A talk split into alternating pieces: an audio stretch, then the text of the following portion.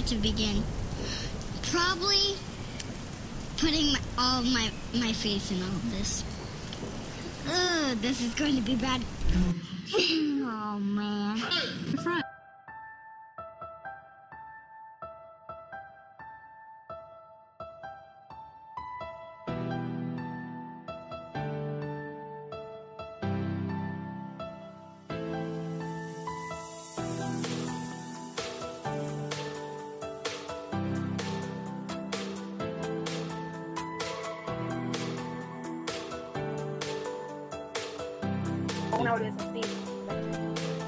Ahí ya empezamos a grabar. Ay, está grabando, qué nervios.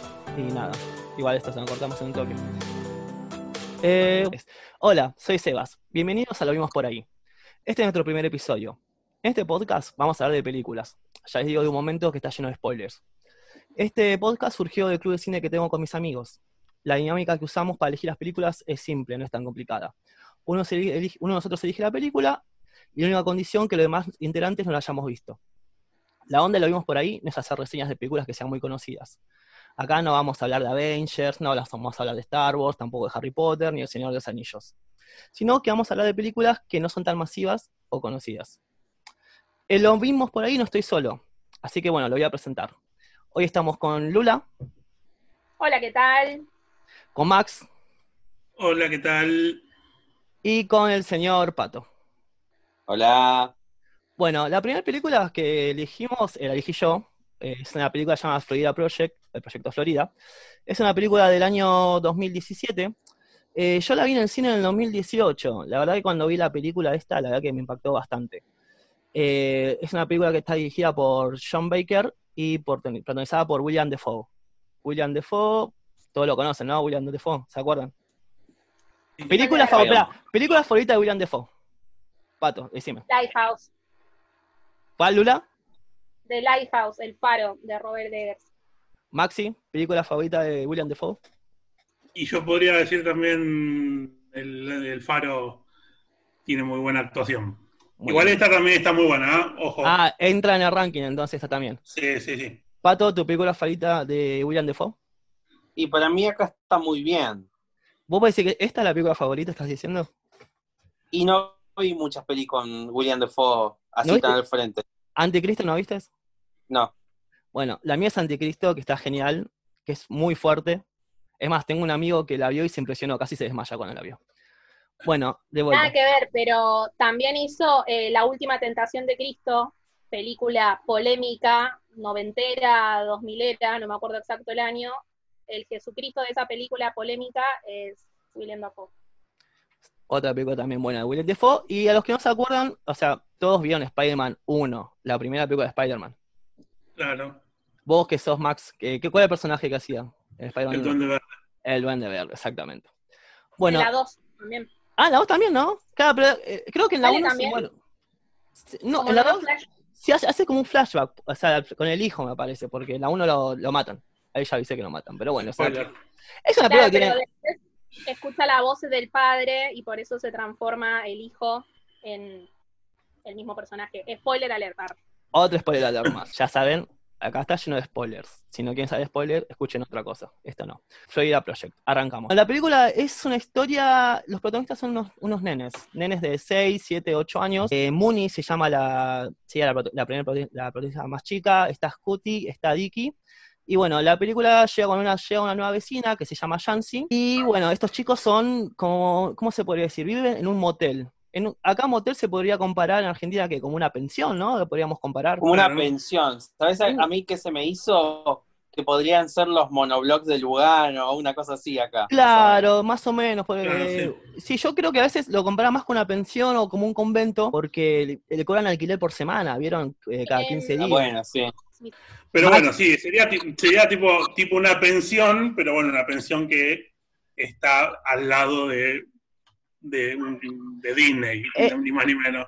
Bueno, Sí, eso, ¿no? e- eso es lo que me encantó a mí de la película y es lo que más me gustó y cuando la vi en el 2018 en el cine. Creo que es la contraposición que hay con ese mundo de películas yankee de Disney, ese mundo adulterado, dulce, de rico, y esto que no es nada que ver. O sea, porque no es nada que ver, porque vos lo vemos y son gente de los suburbios y no hay muchas, bueno, películas conocidas, no hay muchas películas conocidas que sean de suburbio. Claro, es un contraste que te muestra gente que viaja de todo el mundo a, a gastar cualquier cantidad de plata en cualquier cosa y a pocos metros hay gente que no tiene para comer directamente. Es ese otro lado de retiro que no vemos en las películas también acá. Eso, bueno, acá, ¿qué películas de tanque acá hay que muestren ese lado? Acá todas las películas son todos marketing exitosos, Adrián Suárez siendo el más capo con todas las minas.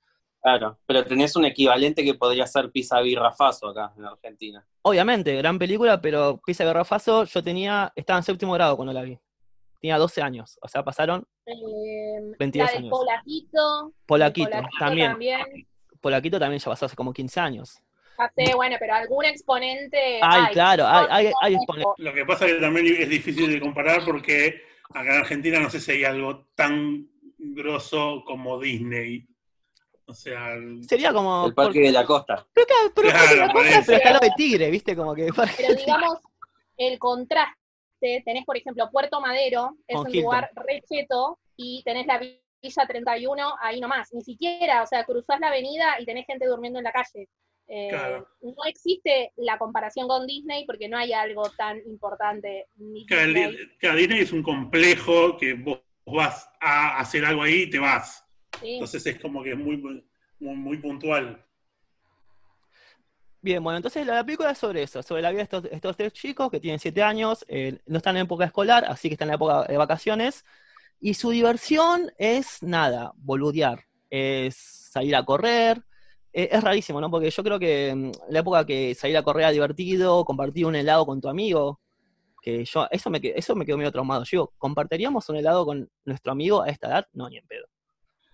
Y ellos comp- Y, y con, el, con el coronavirus dando vuelta, me parece Menos que mucho todavía. menos. Pero estos, estos pibes eran tan amigos que compartían el helado, viendo Sí, limosnas. eso- esos chicos. Claro, eso es muy, mucho chico. Y bueno, y entonces, ¿qué pasa en la película? Bueno, rompen vidrios de casa, qué sé yo, bueno. Y tenemos a William Defoe, que sería como el bueno de la película, el- la persona Sí, buena. claro, es como el, el- casero, no sé, como el, el- el- sí, el, no, me sale otro- otra definición de, Sí, de a- como hoteles. sería eh, manager, administrador, lo que sería, ¿no? Claro, Bueno, cu- cumple ese rol dentro del, del, del complejo, ¿no? Pero en la película vendría a ser como la reserva moral. Claro, yo creo que también la película Claro, viene a ser como una imagen paterna que tienen los, las nenas. de todos, pienso yo, porque De todos, la sí. mamá de Mooney, es una persona joven que no tiene, no por una cuestión patriarcal de que tiene que tener un hombre o un padre, sino por la cuestión de que es un adulto que la quiere ayudar, que no quiere que se metan cosas raras, no por una cuestión de ay, Y que le tiene- que la cuide. y que le tiene muchísima paciencia, que yo no sé si podría tener esa paciencia, por ejemplo. No, tenés que tener una empatía increíble y, y tener un senti- sentimiento de cariño hacia, hacia, hacia esos chicos. Y aparte es, es eh, ser, eh, eh, o sea, no sé, decir al padre, loco, hacete cargo de tu hijo y la, la madre le chupa tres huevos. Él muchas veces va a, a la- a ver a Ashley, que es la madre de Mooney, diciéndole, che, amiga, dale, hacete cargo de la nena. No, no, no, no. Bueno, eh, esto sigue transcurriendo así, los chicos, eh, no sé, en un momento enseñan una casa, eso creo que fue más sí. fue, fue rarísimo eso pero eso es lo que estaba pensando cómo llegaron a enseñar una casa Y lo que pasa es que eh, justamente ahí en el lugar, al ser eh, los alrededores de, de Disney, es como que hay como mucha plata eh, desperdiciada, entonces hay casas grandes Esas abandonadas. casas, perdón, eh, como con un dato más duro, eh, vieron que en 2008 hubo una crisis eh, financiera en Estados Unidos, una crisis hipotecaria. Bueno, muchas casas de esas abandonadas ahí son producto de eh, los créditos hipotecarios que quedaron inconclusos, varados ahí con gente en bancarrota y no pudo terminar esas casas. Entonces los bancos se quedaron con esas casas a medio hacer. Son el, el- el producto del abandono ahí. Casualmente están al, al- al costado de Florida eh, porque era una zona eh, para edificar eh, muy, muy como requerida, ¿no? Mucha gente iba a hacer su casa ahí y quedó a la mitad. Claro, y por eso, al, al ser un lugar tan grande, tan abandonado, es como que obviamente los chicos tienen menos, menos control, y bueno, obviamente al tener menos control, se les va la mano más fácil. Y sí, y la, ma- la ima- la imagen más fuerte a mí que como que me, me re impactó de la película, una de tantas, porque igual tiene bastantes imágenes fuertes, es cuando llega ese viejo pedófilo. Sí. Cuando llega el viejo pedófilo. Yo dije, me encantaría ser William Defoe y romperle la cabeza al viejo pedófilo ese. Está bien interactuado todo, pero... Aparte, manejado con una sutileza, porque en ningún momento Claro, ¿cómo está subrayan ¿Qué nada. Bueno, eso es una cosa, eso es una cosa que a mí en general me gustó de la película, es que tiene muchas cosas que están ahí por atrás, que no te las, eh, no, te las refriegan en la cara, como diciendo, ves lo que está pasando acá, que vos como que por ahí en un primer momento, si no prestaste atención, por ahí se te escapó, pero después en, otro momento decís, ah, ¿qué onda? A mí me pasó también con el viejo, es como que obviamente me generó como diciendo un viejo solo acercándose a a nene solo, a mí medio como que me genera duda siempre, pero bueno, qué sé yo, ¿viste? Pero después cuando te das cuenta y decís, ah, claro, sí, no, no, no, está bueno. Y otra También- cosa que marca es la, la desprotección que, te- que tienen los nenes, la vulnerabilidad que tienen esos niños y, y la inocencia, ¿no? De ellos andan paseando por ahí todo el tiempo y es una escena que te muestra la película, pero en esa realidad eh, la cantidad de circunstancias parecidas que pueden llegar a vivir o vivieron o vivieron otros. Claro, sí, sí. Sí, a mí en ese momento me dio como una especie de que perdí la inocencia de la película, porque también como nosotros vivimos en Argentina, en Buenos Aires, que nadie a esa edad, menos en la actualidad, andás todo el día solo por ahí, o no es algo común, digamos. Igual. No en bueno, Buenos Aires, claro. Claro, digamos, no es de la normalidad. Eh, yo pensé quizás es algo de Estados Unidos que están en otra categoría o, o por otra realidad. Y en ese momento empecé a dudar de cada vez que lo decía, ay, si les pasa algo. Es como que hasta ese momento mi realidad era como, bueno, listo, los nenes pueden jugar por ahí solos todo el día sin adultos, no pasa nada. Pero a partir de esa escena, que el cuidador, digamos, del hotel raja al pedófilo, es como que me quedé todo, como que desconfié, es como, viste, cuando, no sé, de repente ves la luz o decís, uy, se ca- acabó la inocencia. Es como que cada cosa que hacían los nenes, yo decía, uy, si ahora fulano le hace algo a la nena cuando entra al baño, por ejemplo, algo que todavía no nombramos, o si cuando se meten a tal lado, pasa, o sea, como que a partir de ahí, como que le empecé a tener miedo a todo en cada, en cada escena. Sí, sí, eh, sí. Bueno, a mí la del baño también me, también me pasó lo mismo a vos que Lu, que con- qué pasa cuando entra alguien al baño. Creo que también muchas veces cuando cruzaban la ruta solo, digo, no, lo único que falta es que la choque un auto y muera ahí.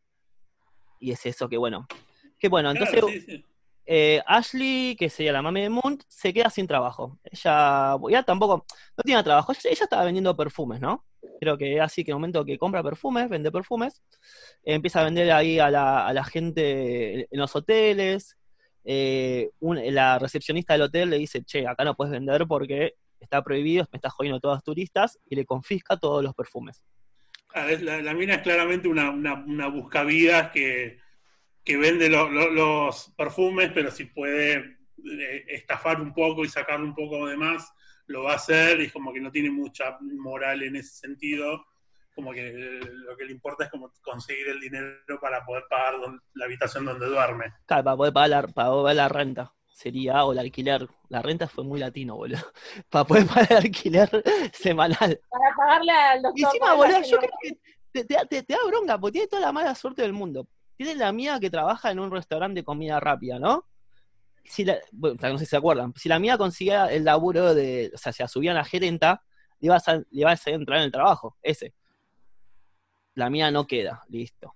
Bueno, que le quieren pagar por stripper, le quieren pagar, o sea, bailaba, bailaba creo que en un caño de strippers, y nada, le pagan poco. Bueno, va a comprar perfume, se lo confisca la recepcionista.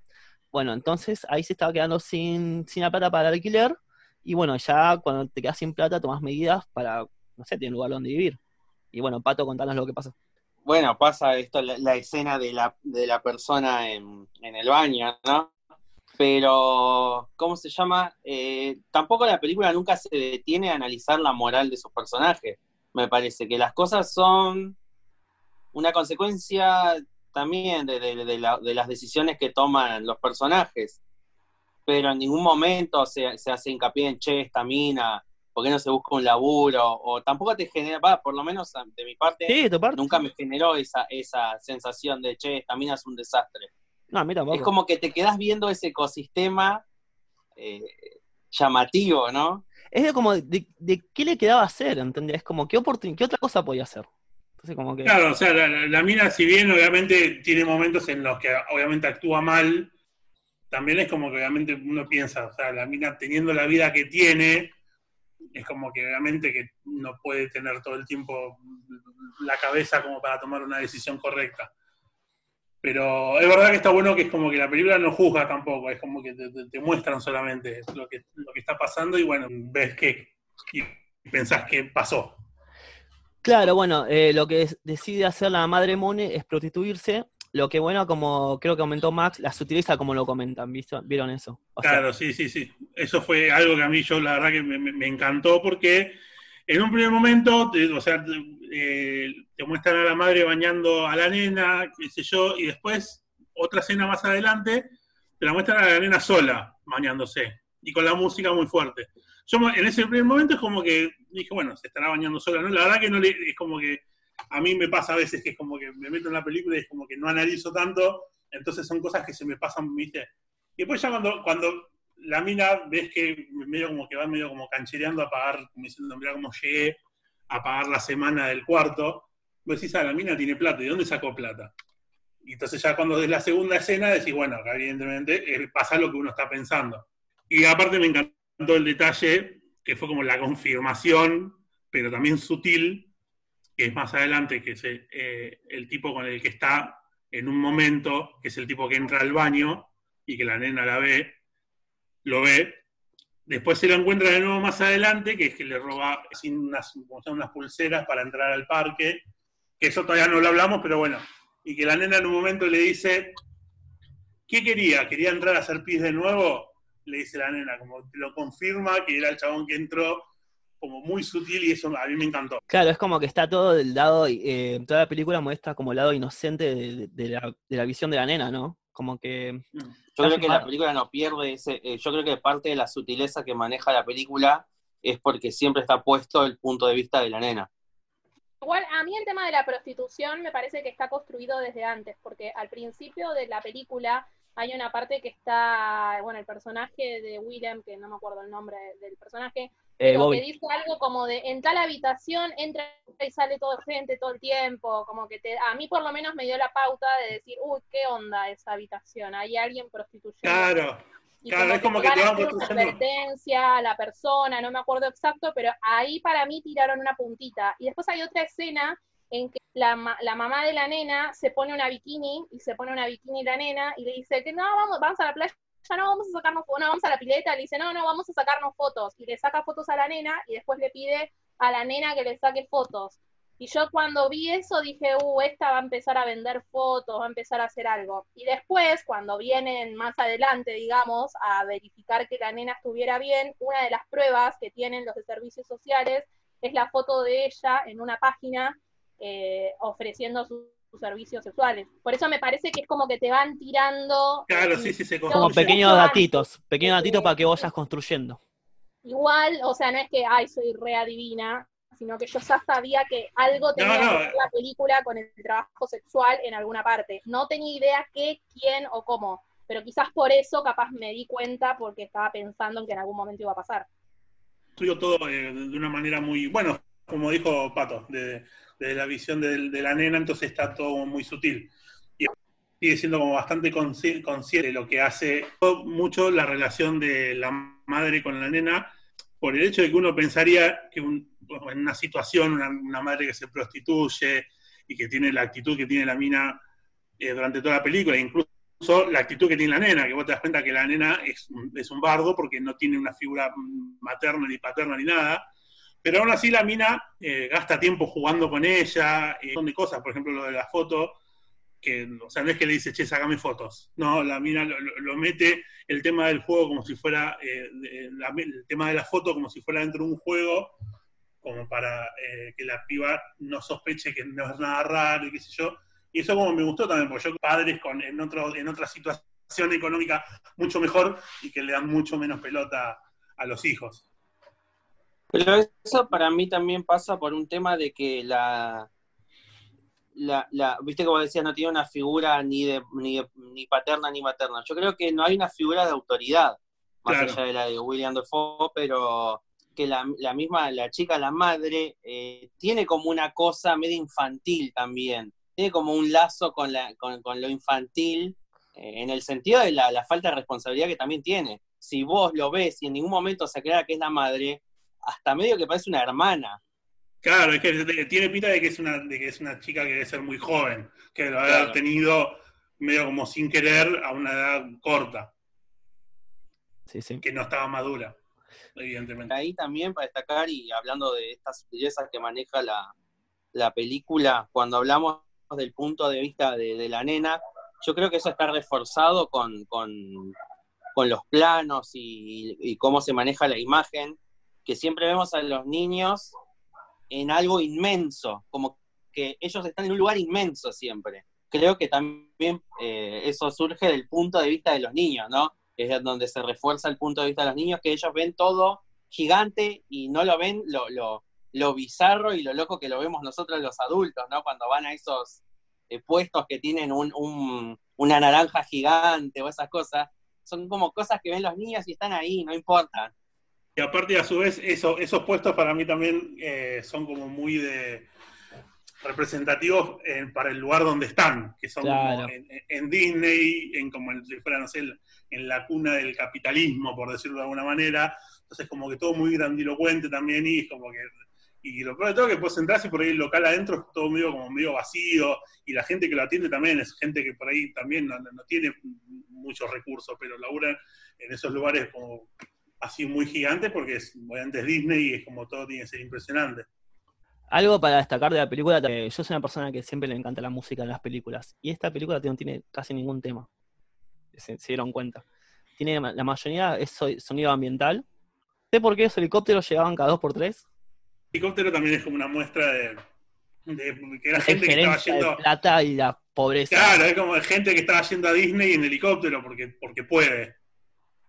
Entonces era como que, era- eso sí, a mí yo también me llamó la atención en un primer momento, decía, bueno, algo va a pasar con el helicóptero, pensé.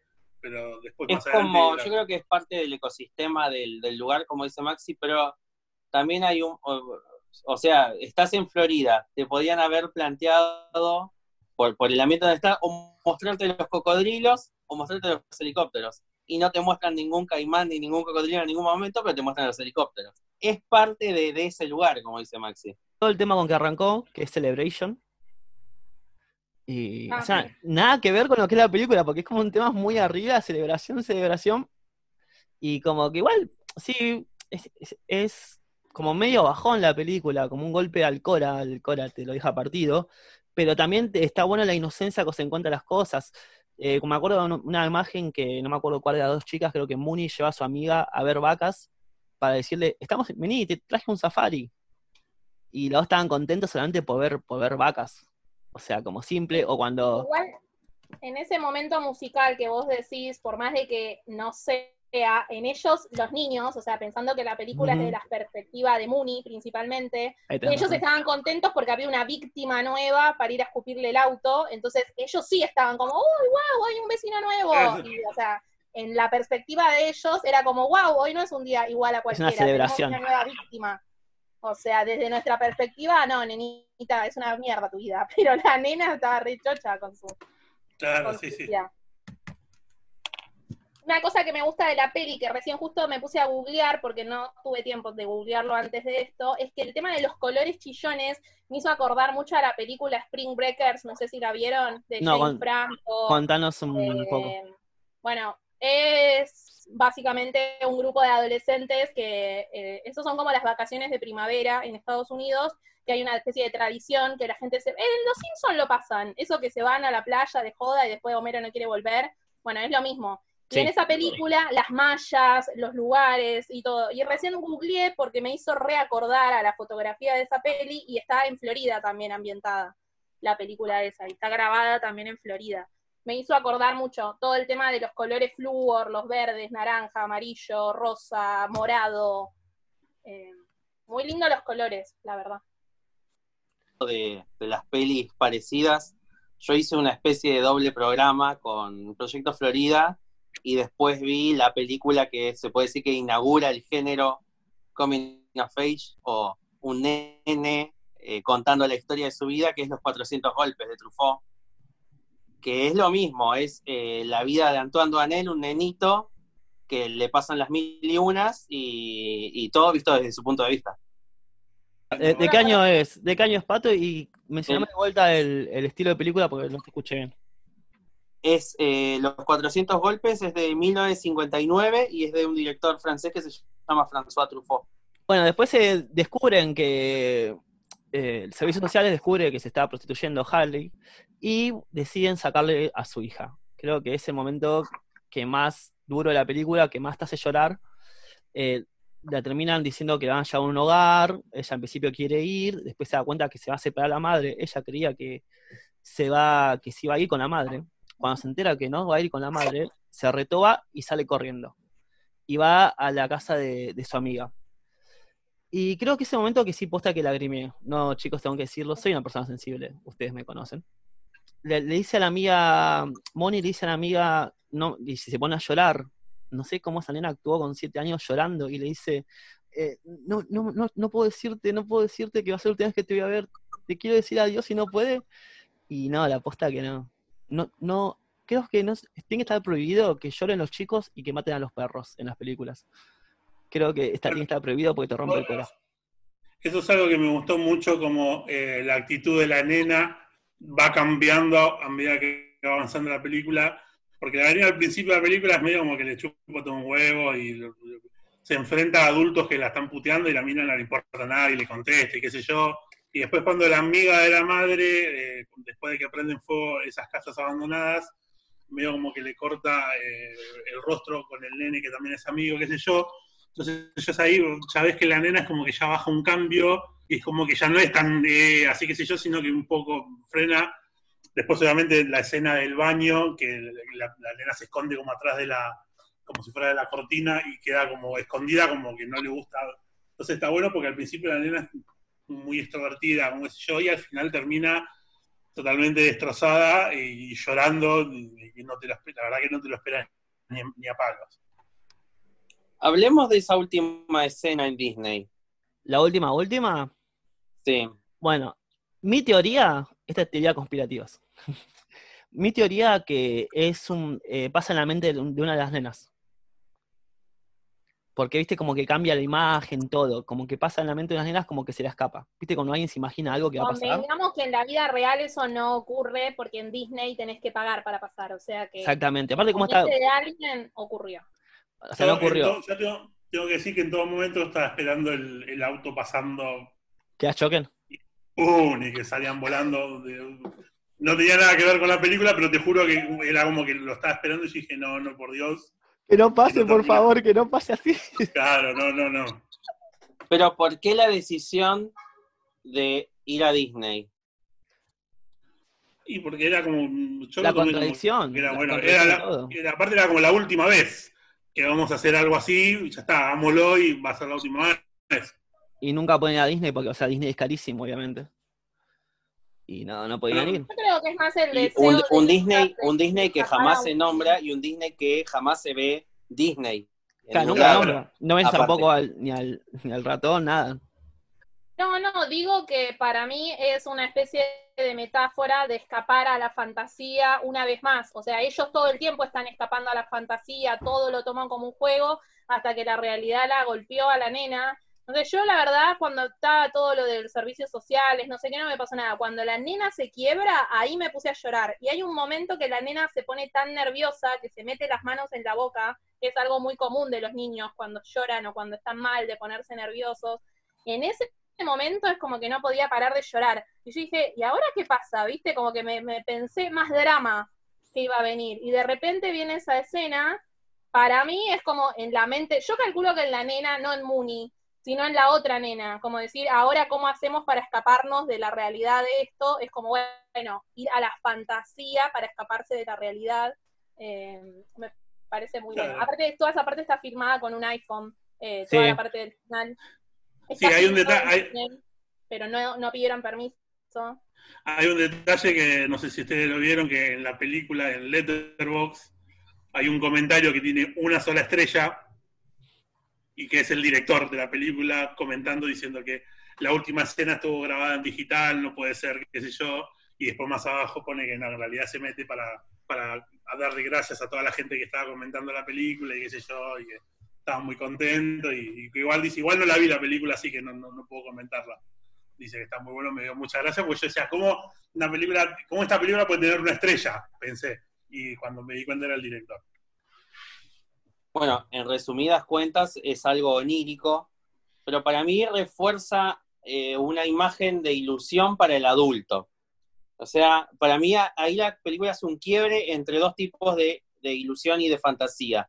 Está la fantasía de los niños que transcurre en el mundo real, en el mundo que puede ser una mierda y el niño así todo lo puede llevar a la fantasía, y está la fantasía ilusión, que es esta la de Disney, que es la que necesita el adulto para salir de ese momento que acaba de ver. También así. Sí, Sí, sí. Sí, sí, sí, sí, sí, sí, tiene, sí, eh, eh, va por ahí, va por uno de esos lados. Es básicamente cuando, cuando yo estoy podrido de, la realidad y me pongo a leer cómics de Marvel o de, o de lo que sea, como para escapar. Claro, en mi caso sería tocar la batería o jugar a la Play. Todos saben que juega la Play. FIFA. eh, Tulu, en, en tu caso, ¿qué sería? Cuando que escapar de la realidad. Eh, yo, en mi blog de Robert Pattinson, que me pongo a traducir cosas, ese es mi escape. Cuando estoy bien, no escribo nada, y cuando estoy mal, estoy capaz todo el día. Invento cosas, ¿viste? Capaz no hay nada para traducir y yo invento algo para publicar. ¿Cómo es el blog? ¿Qué cosa? ¿El blog cómo se llama? Anónimo.blogspot. es en inglés. Ok, pasa a ver. Pato, ¿vos qué haces para escaparte? Leo el blog de Lula. Dale, boludo. Sos malo, te estoy preguntando en serio. No lo lees. O sea, ¿no escuchaste este... Uh, no, eh, no sé, no tengo una actividad para, para, para escapar de casa. De tus hijos. Algo. ¿Una película? Pues esa puede ser una. No, trato de no ver películas cuando cosa. Cuando estás escapando. Cuando, cuando claro, para escapar no. Y puede ser peligroso. Te puedes meter en una que no. A menos que te pongas a mirar, eh, no sé, Madagascar. Claro, claro, exactamente, porque capaz estás medio bajo, miras esta película y decís, no, para. Un tiro, boludo. Así que, bueno, eh, ¿se recomienda esta película? ¿Qué opinas, Pato? ¿Se recomienda? Proyecto Florida, full. Max, ¿vos qué opinas? ¿Se recomienda? Sí, totalmente, totalmente para verlo con, no te diría con, con toda la familia, pero para verlo sí o sí, porque es una muy buena película y muestra muchas cosas que están contadas de una manera que vale la pena verlo. Señorita Lula, ¿usted qué, opina? ¿Se recomienda o no se recomienda? Yo la recomendaría, y es más, desde que la vi el fin de semana hasta ahora, ya la recomendé varias veces. Bueno, y esta, esta pregunta es muy importante y me tienen que responder bien, chicos. Por favor, respondan bien. Che, Pato, ¿dónde viste la película? La vi por ahí. ¿Y vos, Max, dónde la viste? Y la vi por ahí. ¿Lula? La vi por ahí, pero yo ya lo dije, ¿eh? Ah, esta es la segunda. esta es la toma dos, sépanlo. Bueno, eh, la gente que quiera saber dónde queda por ahí, nos escribe al Instagram, que es Lo Vimos Por Ahí Podcast, y ahí le comentamos dónde queda por ahí. Obviamente por acá no se puede decir dónde queda por ahí. Yo la vi igual en un por ahí diferente a donde la vieron por ahí ellos. claro, porque hay, hay, hay, varios por ahí justamente esta película. Yo la vi en un por ahí ruso. Ah, papá. Claro, por ahí ruso se puede decir un por ahí ruso. Si no sabe decir de por ahí ruso. No, no, está, no está en la mejor calidad el por ahí ruso. Ah, no, pero ¿sabés que se me tildaba con el por ahí de donde lo vieron ustedes? Se me ponía, ah. o sea, tenía tanta calidad porque eran 1080 que ahora no lo resistía y se me aparecía gris la pantalla. Entonces Yo admito que lo, vi en un por ahí pago, así de los conocidos. Mm.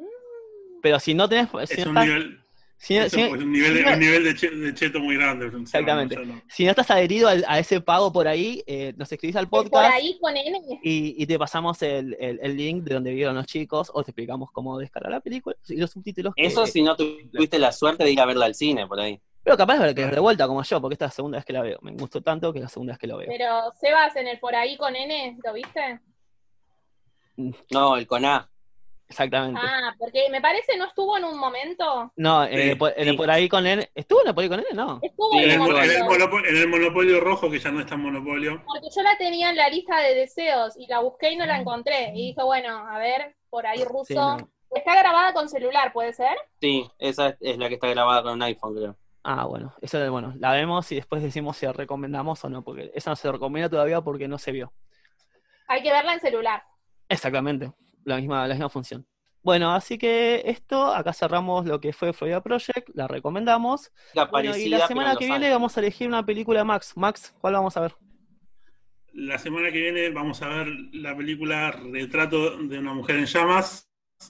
No recuerdo en este momento el nombre del director, así que No pasa nada, o sea, si alguien la quiere ver antes de escuchar el podcast, nos escribe en, lo, en Instagram, lo vimos por ahí podcast, y les pasamos el link para que la pueda ver y escuche la reseña de esta película y no se coma los spoilers que se comió, así que bueno. Eh, gracias a las personas que nos escucharon. Perdonen a que les rompí la bola para que escuchen esto, que van a ser todos mis conocidos, saben cómo soy, saben que soy Gede. Así que perdónenme.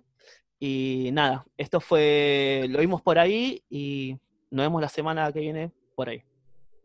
Chao. chao.